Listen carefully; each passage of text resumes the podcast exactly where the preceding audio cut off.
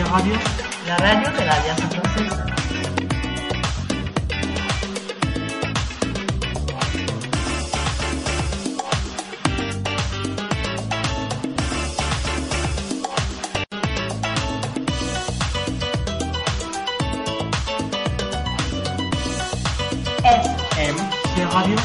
Radio,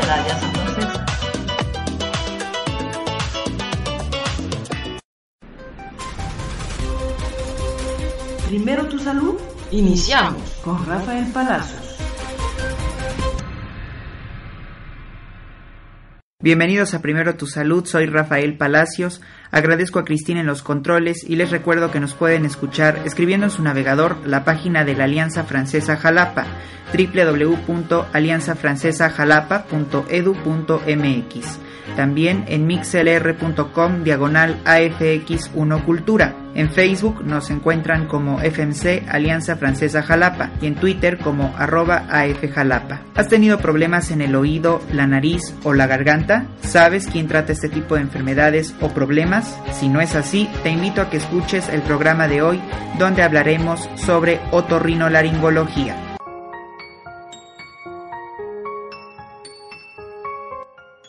El otorrinolaringólogo es el médico especialista en el diagnóstico y tratamiento de las enfermedades que afectan al oído, nariz y garganta, incluyendo la voz, las glándulas salivales y el cuello. En este sentido, el especialista en otorrinolaringología y patología de cabeza y cuello se encarga de llevar a término, entre otras, las pruebas de audición y exploraciones endoscópicas necesarias. Una vez establecido el diagnóstico, el especialista recomienda el tratamiento médico correspondiente a la patología o, si el caso lo requiere, la intervención necesaria para su corrección. Las enfermedades más frecuentes que corresponden a esta enfermedad incluyen, según el órgano afectado, como oído, pérdidas de audición, otitis, acúfenos, vértigos, parálisis faciales, nariz, rinitis, sinusitis, pólipos nasales, desviación del tabique nasal, deformidad nasal, sangrado nasal, pérdida de olfato, garganta, amigdalitis y vegetaciones adenoideas, ronquido, disfonías, pólipos y nódulos de cuerdas bucales, tumores de garganta y cuello, masas y ganglios cervicales, enfermedades de las glándulas salivares y de la glándula tiroides.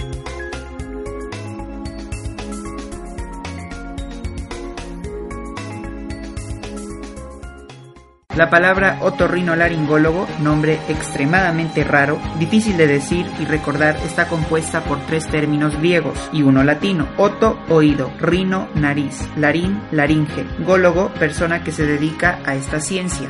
En los últimos 50 años, el otorrinolaringólogo ha ido más allá de la garganta, nariz y oídos, estudiando, comprendiendo y tratando enfermedades de órganos próximos y o más internos, como ocurre con las enfermedades de la base del cráneo.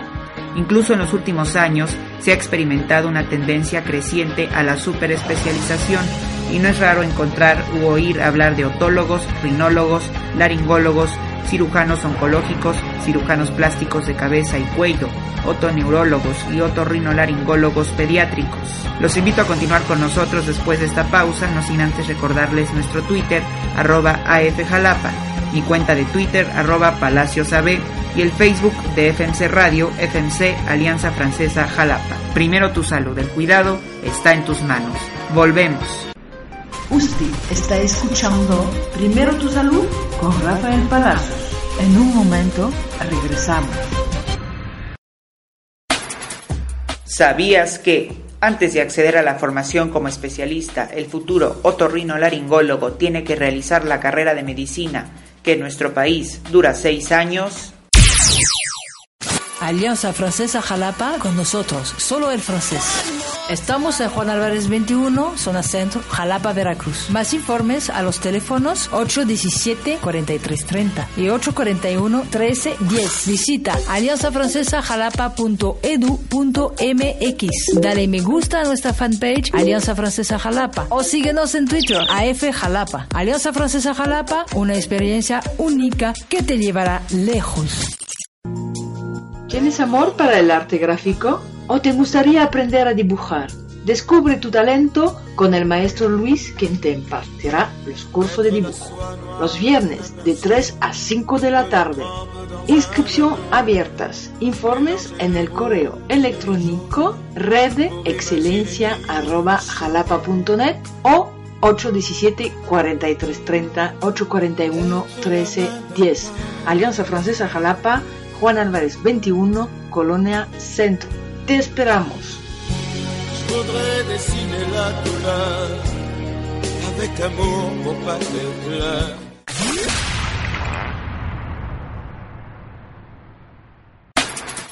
¿Sabías que algunos otorrinolaringólogos están especialmente adiestrados en técnicas de cirugía estética facial, fundamentalmente en lo referente a reconstrucciones de la nariz, oídos y otras zonas de la cara sometidas a grandes cirugías extirpadoras de tumores?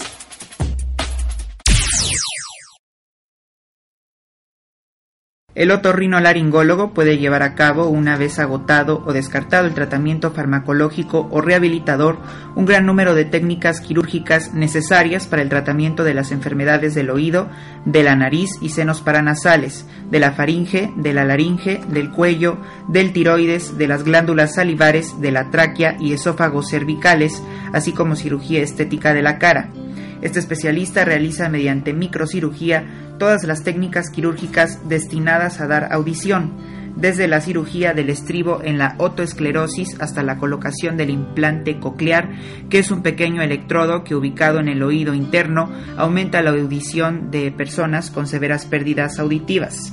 También realiza las cirugías destinadas a la supresión de los episodios recurrentes de vértigo, así como a la supresión de los ruidos en el oído.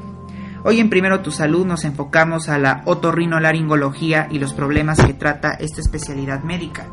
Para ello, recibo en la cabina al doctor Arturo Jaramillo Palomino, otorrinolaringólogo del Hospital Civil Dr. Luis E. Penachón, catedrático y fundador de la Facultad de Medicina de la Universidad Veracruzana aquí en Jalapa, Veracruz, y miembro de la Sociedad Médica del país y del extranjero.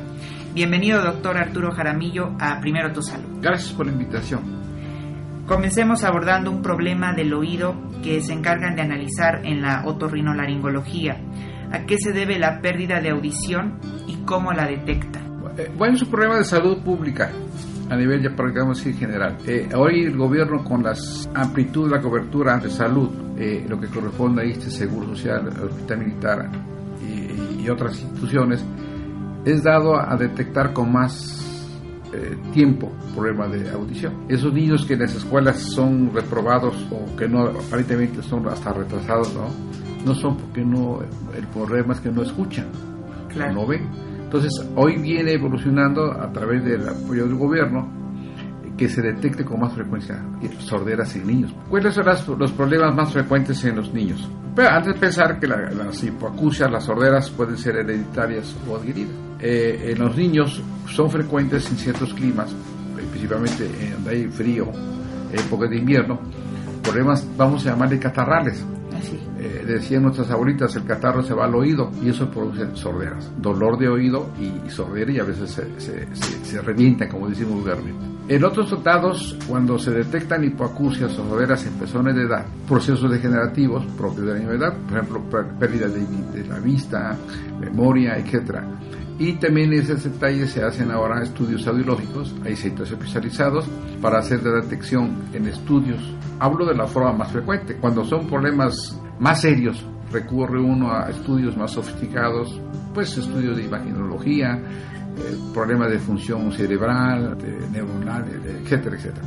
Pero en general se puede hacer un diagnóstico clínico cuando el joven médico o se tiene una experiencia como lo que estamos implementando en la Facultad de Medicina, que hacer diagnósticos clínicos, sin usar tanto los medios de diagnóstico porque son caros. Entonces hacemos una hincapié en que un médico pues prepara, orientado a detección de, problemas de audición, lo puede detectar clínicamente, inclusive muchos tratados médicamente, sin llegar ni a cirugías, mucho menos a otros estudios. En torno a parálisis faciales, ¿en qué tratamientos se involucra su especialidad? Aquí hay algo muy, muy interesante. Fíjense ustedes que cuando una parálisis facial se inicia, por ejemplo, la más frecuente, tiene muchos nombres, pero vamos a llamarle idiopática, que se conoce mundialmente, cuando no hay causa aparente, cuando un una pared facial preside de un dolor de oído fuerte, es una agresión del, nervio eh, facial que va a dejar una secuela, cierta secuela de motor en la, en la, expresión de la cara. Cuando una parálisis facial se, se inicia sin, sin molestia en el oído, podemos decir que son las que tienen mejor pronóstico. Ahora, la edad de, de los parálisis facial a veces es más en el tiempo de frío, no hay una época especial, pero hay susceptibilidad en personas de cierta edad y con ciertos padecimientos. Y el estrés también podría llevarnos a una parálisis facial. Pues es que se, al decir idiopático hay muchas causas que se puede hacer, se le agrega eso, ¿no? Pero se dice que hay eh, virus, inflamaciones de nervios, y entre ellos se agrega el estrés, ¿no? Pero no es determinante. ¿En qué consiste el problema conocido como acúfeno o tinnitus y a qué se debe? Fíjese que el verdad zumbido de o, o, ya hablando bien acúfeno es un problema también que se detecta con frecuencia clínicamente y además por estudios eh, especiales de audiología o bien neurología. Eh, eh, el zumbido a veces es un problema cuando va llevado a un paciente de edad con procesos crónicos degenerativos. Es parte de su problema que afecta a su sistema en general. Pero en gente joven, personas, personas jóvenes, que va ligado a ciertos padecimientos, por ejemplo, un problema de nariz, un problema de, de, de alergias,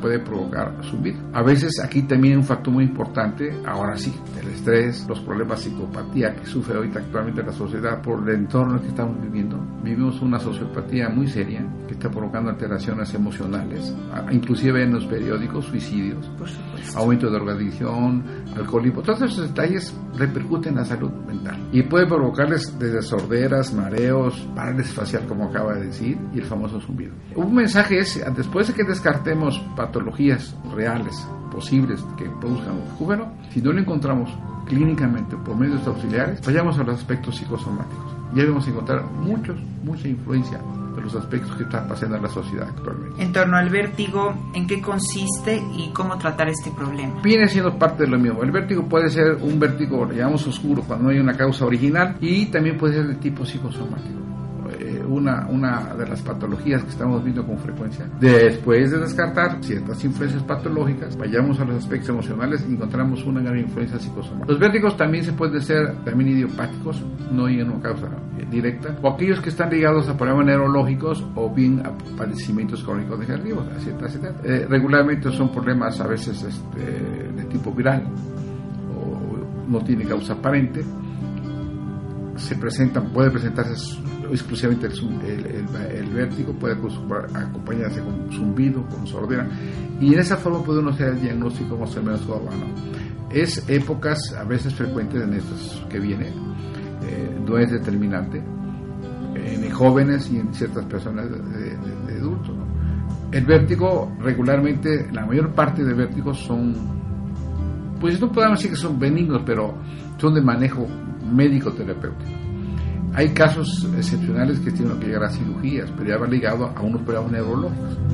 Pero en general se con problemas, este, mejoran en ciertas edades y ciertos padecimientos con tratamiento médico. Ahora, doctor Jaramillo, ¿podría explicarnos qué problemas podemos padecer en nuestra nariz, cómo los detectan y cómo los tratan? Mire, eh, nuestra, nuestro entorno de esta zona de, de, del Golfo y hablando especialmente en Jalapa, con un clima variable y de época, aumentan mucho los problemas respiratorios, altos o bajos desde el punto de vista neumológico. Con frecuencia se confunden con padecimientos alérgicos, sin ser alérgicos. Y aquí hay algo muy importante, la nariz es una receptora tan compleja que si nos vemos decimos que eh, eh, un árbol tiene una raíz abajo en la tierra, la, raíz de la nariz está entre ceja, arriba. Eso nos habla de la complejidad anatómica y sobre todo funcional. Entonces, los problemas funcionales de la nariz, así como puede ser inclusive con aspectos psicosomáticos, descartando alteraciones anatómicas, fracturas de la nariz, patología de los, del septo nasal, de los cornetes, anatómicos, o bien procesos inflamatorios eh, bacterianos o alérgicos, hay un porcentaje elevadísimo de problemas funcionales, de alteraciones funcionales. Por ejemplo, eh, eh, es muy común que cuando estemos, por ejemplo, en un, en un, ambiente que tenga olor a cebolla, la nariz se manifiesta y empieza a estornudar y a provocar moco. O la nariz nos atrae cuando hay un perfume agradable o nos retrae cuando un, un aroma desagradable. Entonces, más para que se vea la susceptibilidad a la, función nasal. La nariz también se, afecta con el estado emocional se afecta con los cambios ambientales. Y lo que pasa es que a veces se abusa de, expresar que todo es alérgico y no. Eh, hay estudios contemplados, más que no, no se les está dando mucha importancia todavía, que hay más problemas funcionales que problemas anatómicos y problemas bacterianos e infecciosos. Bueno, pues a continuación nos vamos a una pausa y regresamos con más en Primero Tu Salud. Usted está escuchando Primero Tu Salud con Rafael Palacios. En un momento regresamos. ¿Sabías que el acúfeno es un problema frecuente en la población general? Se estima que alrededor de un 30% de la población adulta ha percibido acúfenos en algún momento de su vida. Alianza Francesa Jalapa con nosotros, solo el francés. Estamos en Juan Álvarez 21, zona centro, Jalapa, Veracruz. Más informes a los teléfonos 817-4330 y 841-1310. Visita alianzafrancesajalapa.edu.mx. Dale me gusta a nuestra fanpage Alianza Francesa Jalapa o síguenos en Twitter AF Jalapa. Alianza Francesa Jalapa, una experiencia única que te llevará lejos. Radio, la radio de la Alianza Francesa.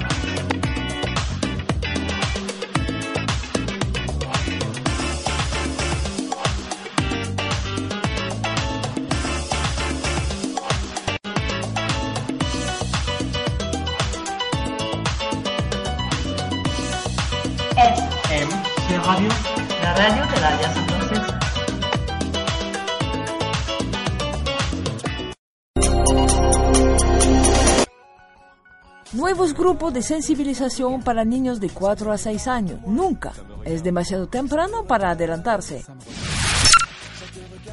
Nuevos grupos para principiantes, jóvenes y adultos.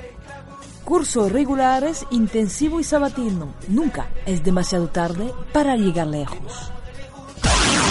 Informes Juan Álvarez 21, Colonia Centro, 817-4330.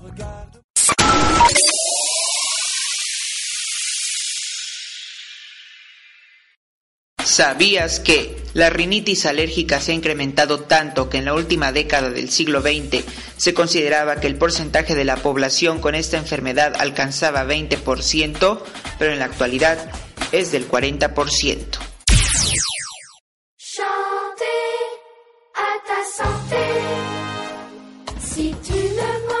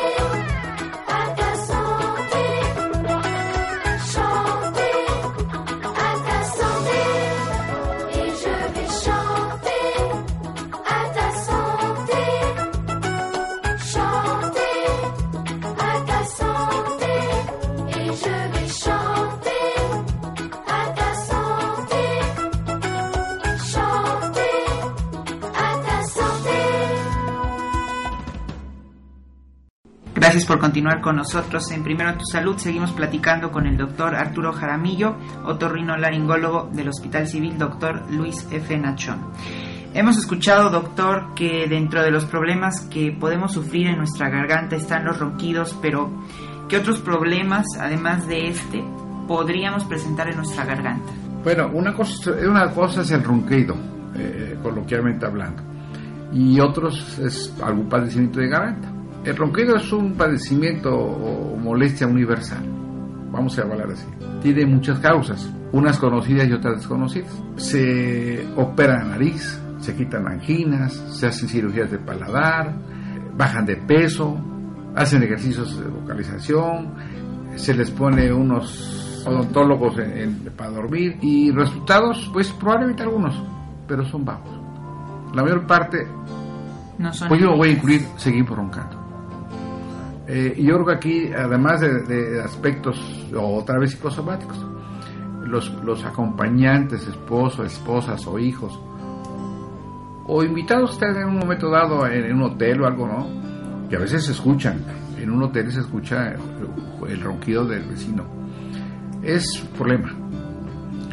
Eh, que reporta que hay muertes súbitas de- por apnea, por falta de, de respiración.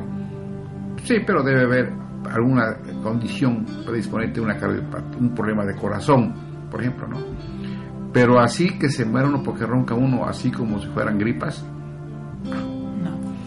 y, eh, la, la búsqueda, la búsqueda de la cura a veces nos lleva a buscar remedios un poco fuera de, lo, de la lógica, ¿no? Y no falta por ahí que alguna industria farmacéutica hace hace unos meses salió un, un spy que, que decía que se quedaba ronquido, es cierto, pues nomás una explotación a la ignorancia y comercial y no recibió para nada. Entonces hay que tener mucho cuidado con estos aparentes tratamientos Sí, sí. para los ronquidos. A- Algunos sí tienen solución, pero, pero no es panacea, no es para todo. ¿eh? Entonces a veces hay que resignarse, cambiarse de cuarto, irse a otro hotel, o- pero, no, pero a veces son problemas, a- a- ocasiona problemas conyugales. ¿eh? Específicamente, ¿nos podría decir que, cuáles son los otros problemas que podríamos sufrir en garganta? Bueno, pues aquí Jalapa, ahorita, ahorita porque vamos entrando, las, los amigdalitis, las infecciones virales que de garganta y de nariz, ¿no? a empezar de vías respiratorias altas, las la amigdalitis, faringitis. Si va ligado a un problema catarral sinusal, una rinofaringitis de tipo viral, luego se hace bacteriana, va a haber fiebres, eh, toseduras, etcétera, etcétera. Pero es frecuente, más frecuente también, y esa sí tiene cura. Los problemas infecciosos en garganta. Precisamente mi pregunta, ¿qué tratamientos aplican? Bueno, pues primero hacer el diagnóstico, es lo básico, ¿no? Y de ahí, tal si es una, eh, empiezas por un aspecto viral, pues dar tratamiento sintomático sin meterse antibiótico. Aquí viene el que eh, constantemente hacemos uso de antibiótico, o tomo, se automedica, que es otro problema que debe evitarse. Y eh, si es un proceso infeccioso, lógicamente antibiótico selectivo para los problemas de esas bacterias que producen amigdalitis, que producen infección de garganta. No todos los antibióticos son selectivos. Ese es otro problema que encontramos. Se automedica uno y lo único que hace es provocar resistencias, cambios, lo que llamamos mutaciones bacterianas, y ese es el cuadro un poco más agresivo y más difícil de controlar. Entonces, nuevamente, el llamado al público para que no se automedique. Es un mensaje que debemos hacer constantemente. Ahora, ¿podría hablarnos de los problemas que afectan a nuestro cuello y los tratamientos que aplican? De cuello, en la parte anterior, hace muchos años veíamos en la calle personas que tenían bocio crecido, ya se ve poco.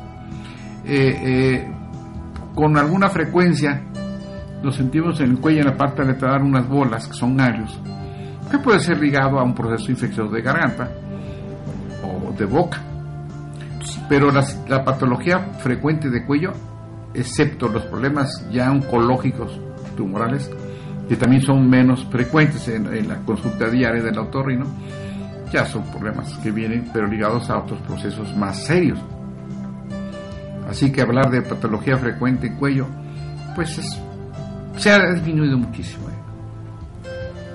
Pues finalmente, doctor, me gustaría pedirle un mensaje para el auditorio interesado en conocer más de la otorrinolaringología y para quienes quieren recurrir con ustedes. Mire, en primer lugar, eh, una, una recomendación muy importante, no automedicarse. Acudir al médico más cercano para que le haga un dia- eh, le pase un diagnóstico más seguro un médico que uno, uno que se automedique. Dos, eh, no abusar mucho que, por ejemplo, eh, la sinusitis te produce dolor de cabeza.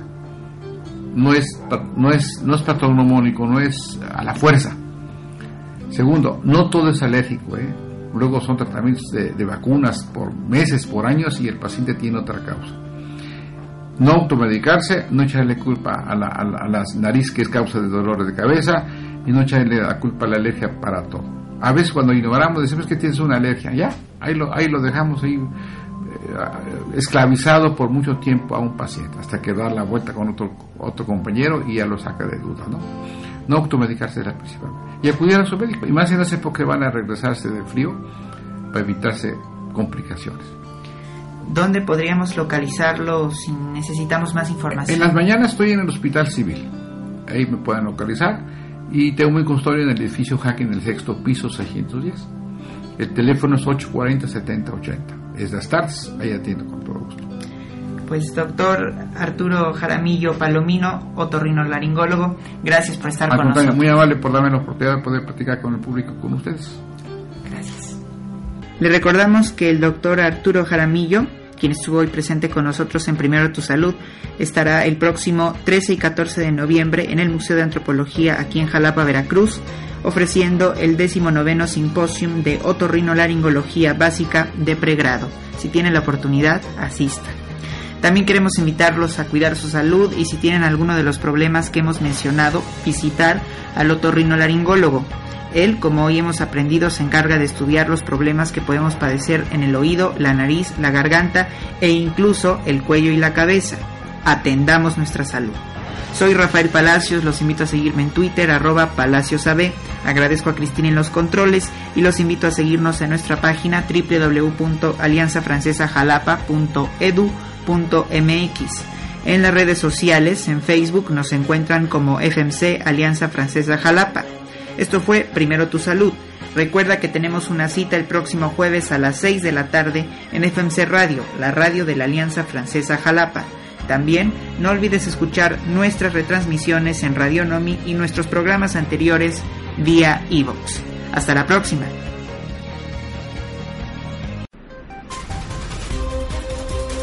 Eso fue Primero tu salud con Rafael Palacios.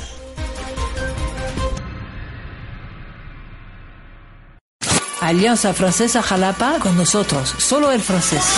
Estamos en Juan Álvarez 21, zona centro, Jalapa, Veracruz. Más informes a los teléfonos 817-4330 y 841-1310. Visita alianzafrancesajalapa.edu.mx. Dale me gusta a nuestra fanpage Alianza Francesa Jalapa o síguenos en Twitter AF Jalapa. Alianza Francesa Jalapa, una experiencia única que te llevará lejos. Radio, la radio de la Alianza Francesa.